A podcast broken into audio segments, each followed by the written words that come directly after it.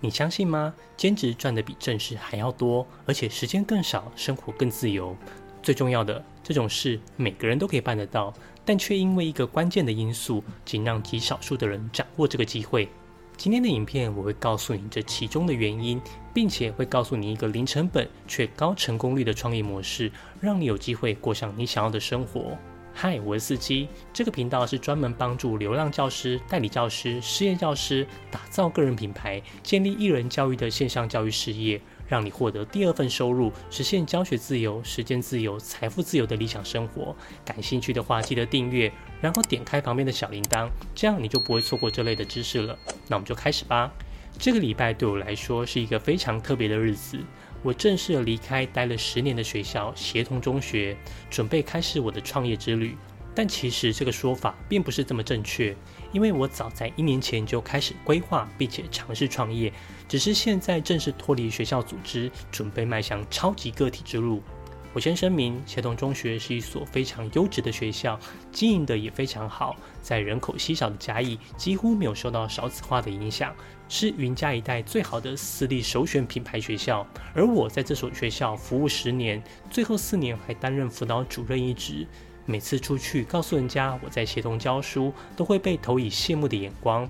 这十年几乎可以说是顺风顺水，人生胜利组的代表。其实我就算这样稳稳的教书，一定可以安稳的过一辈子。说到这边，你可能会想，这么好的工作，你干嘛还要离职创业？不瞒你说，我太太是中度忧郁症患者，经过长期的治疗，虽然已经达到稳定，但情绪的波动依然存在。平日我在学校工作至少十个小时，而且我家住在十楼，这也意味着她需要独自在家十个小时。我们住在遥远的南部，并没有亲戚在附近，这使我对他的安危担忧不已。我自己本业是一名辅导老师，专门帮助身心受困的学生，但我却非常的感慨。我这份工作可以帮助学生，却没能花时间陪伴我太太。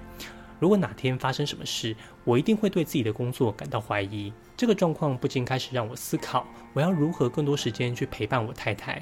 两年前，因为疫情，所有老师都被逼着要线上教学。当时我选择把自己的教学做成影片放在网络上。为了学习怎么上传影片，我几乎看了网络上大部分的影片教学。突然间，YouTube 开始推荐给我自媒体创业的相关影片，我才发现我好像找到可以有更多时间的方法。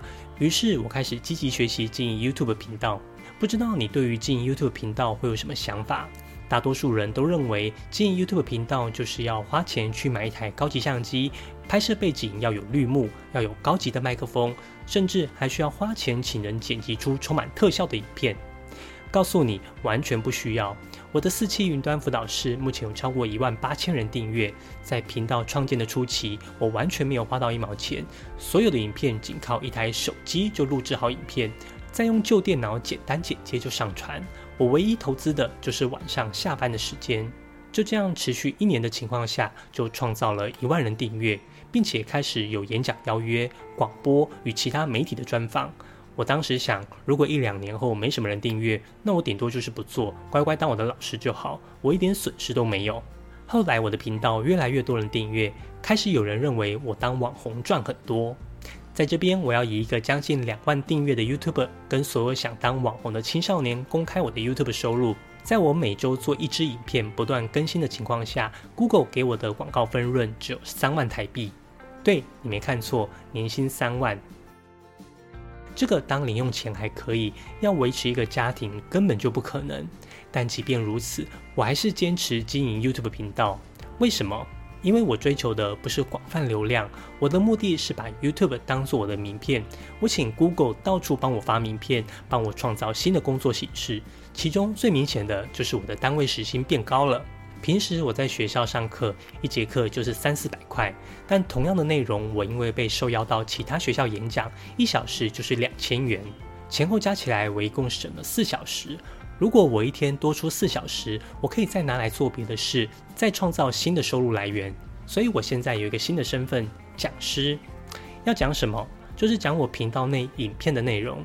同样上课的内容，我在班上讲一次就没了。但是我做成影片放在网络上，让别人试看，他们觉得不错，就邀请我去演讲。瞬间，我的身价就涨了五倍。你有拿过名片吗？这张是我的名片。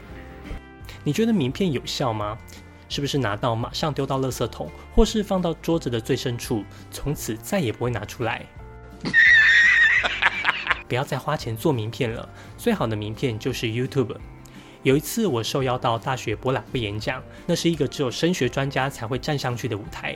当时主办单位突然打电话邀请我，我就问他怎么会想要找我，他们就说因为有人传 YouTube 影片连接给他，他觉得我讲得很好，所以就打来邀请我了。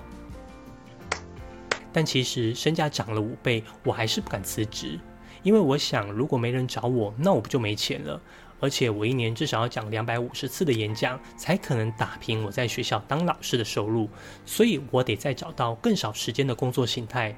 真正让我敢离职的原因，是我开发了自己的线上课程——学习历程金牌写作课。这套课程让我在短短四个月就获利超过一百万，这相当于我在学校工作一整年的收入。而且我没有依靠任何平台，没有投放任何广告，利润率至少百分之九十。听到这边，你可能会认为线上课程这么好赚，那我也要来开课。如果你这样想，我敢跟你保证，你百分之九十九会失败。为什么？因为没有人认识你，谁要去买你的课？你知道为什么大多数人要去开课平台开课吗？因为这些平台会帮他们卖课程，让你以为你可以去赚取被动收入。但说到底，观众认识的就是这些平台，流量也是被他们掌握，而你只是变成他们的产品。帮他们壮大他们的企业品牌，那就像电商网站一样，你知道要上网购物就要去某某虾皮，但你永远不会想去这些店家自己的网站下单，赚钱的永远是平台，而你只是换一个地方打工而已。如果你问我离职创业要做什么，我会回答你，我要去经营自己的个人品牌。因为只要我掌握了个人品牌，我就可以拿来做知识变现，包括演讲，包括线上课程，而且过程我完全不需要被任何人抽成，甚至我可以自己决定我的价格。自媒体是最低的创业门槛，而且成功率极高，但成功人数为何这么少？我发现很关键的原因是心态上的问题，是思维上的问题。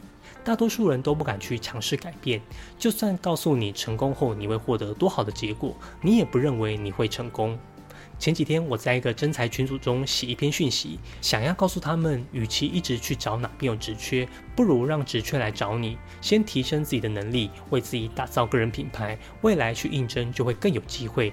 结果马上就有人回复，并不是每个人都可以成为明星教师的，你有多成功是你的事，不要在这里炫耀。当你觉得很难做不到，那你就永远只能原地踏步。就算跟你说不会有任何的损失，你也不打算去尝试，那任何人都帮不了你。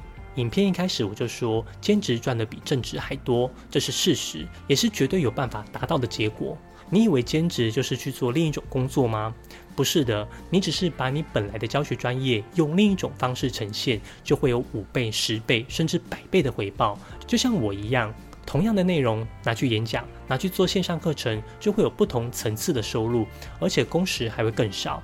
你要达到这样的收入层次的提升，关键在于你要去经营你的个人品牌。要如何经营个人品牌？你可以慢慢摸索，持续产出三年也一定会有成绩。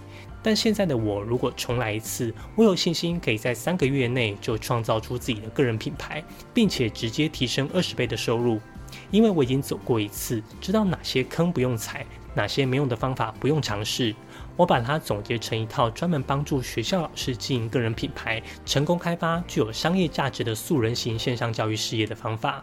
如果你有兴趣，你可以到下面的描述栏跟我预约一次一对一的咨询会议。你可以放心，这场会议不会有任何的销售，而且我会在会议中解答你在经营线上课程的问题，并且评估我是否可以帮助你。当你觉得自己的影响力扩大了，你会不由自主的想要跟别人分享。在成功建立起个人品牌之后，我突然发现学校好小，我好想出去，把我的教学专业拿去帮助其他学校的同学。所以只要时间允许，花莲、金门我都很乐意去。现在我有新的工作形态，它让我有机会在家工作，透过网络去影响更多的学生，又可以留在家中照顾太太，实现时间自由。我衷心的想要帮助因为少子化可能失去工作的代课老师、兼课教授，或者随时面临私校倒闭危机的老师，把我的方法分享给你，让你可以实现一人教育的自由生活。今天的影片很长，你可以看到这里，代表你的心态思维上已经超过百分之八十的人了，你绝对有更高的机会获得你想要的生活。所以，我现在要送给你另外一个福利，你可以到下面的描述栏，我有帮你准备一份万人订阅教师个人品牌文案模板。这是我过去两年来将 YouTube 打造成订阅一万八千人、频道达到百万次观看最常用的文案脚本。它能帮助你快速写脚本，这对你后续在经营线上教育事业是非常好的基础。现在就免费的送给你，数量有限，送完为止哦。最后，我建议你可以给这部影片点一个赞，这样演算法就会知道你喜欢这类的知识，不断推送相关的内容给你。就像我当初在自学自媒体一样，YouTube 会不断推荐相关的知识给你，这样你就可以更快的超越他人，让你达到教学自由、时间自由、财富自由的生活。最后做个总结，兼职绝对可以赚的比正职还多，同时享有更少的工作时间和更自由的生活。经营自媒体绝对是最低成本的创业起步，建立个人品牌可以带来更多的机会和收入来源。素人也可以开发自己的线上课程，并且可以获得高利润。成功的关键在于改变心态和思维，勇于尝试并建立个人品牌，从而实现兼职收入的提升和工时的减少。在接下来，我也会持续分享专门为老师打造线上课程、建立个人品牌的内容。你也可以发了我的粉丝专业和 IG，里面每天都会有干货跟你分享哦。如果你有什么问题，可以到下面留言，我会一一回复你。一人教育学院帮助你实现教学自由心愿，我们下周见。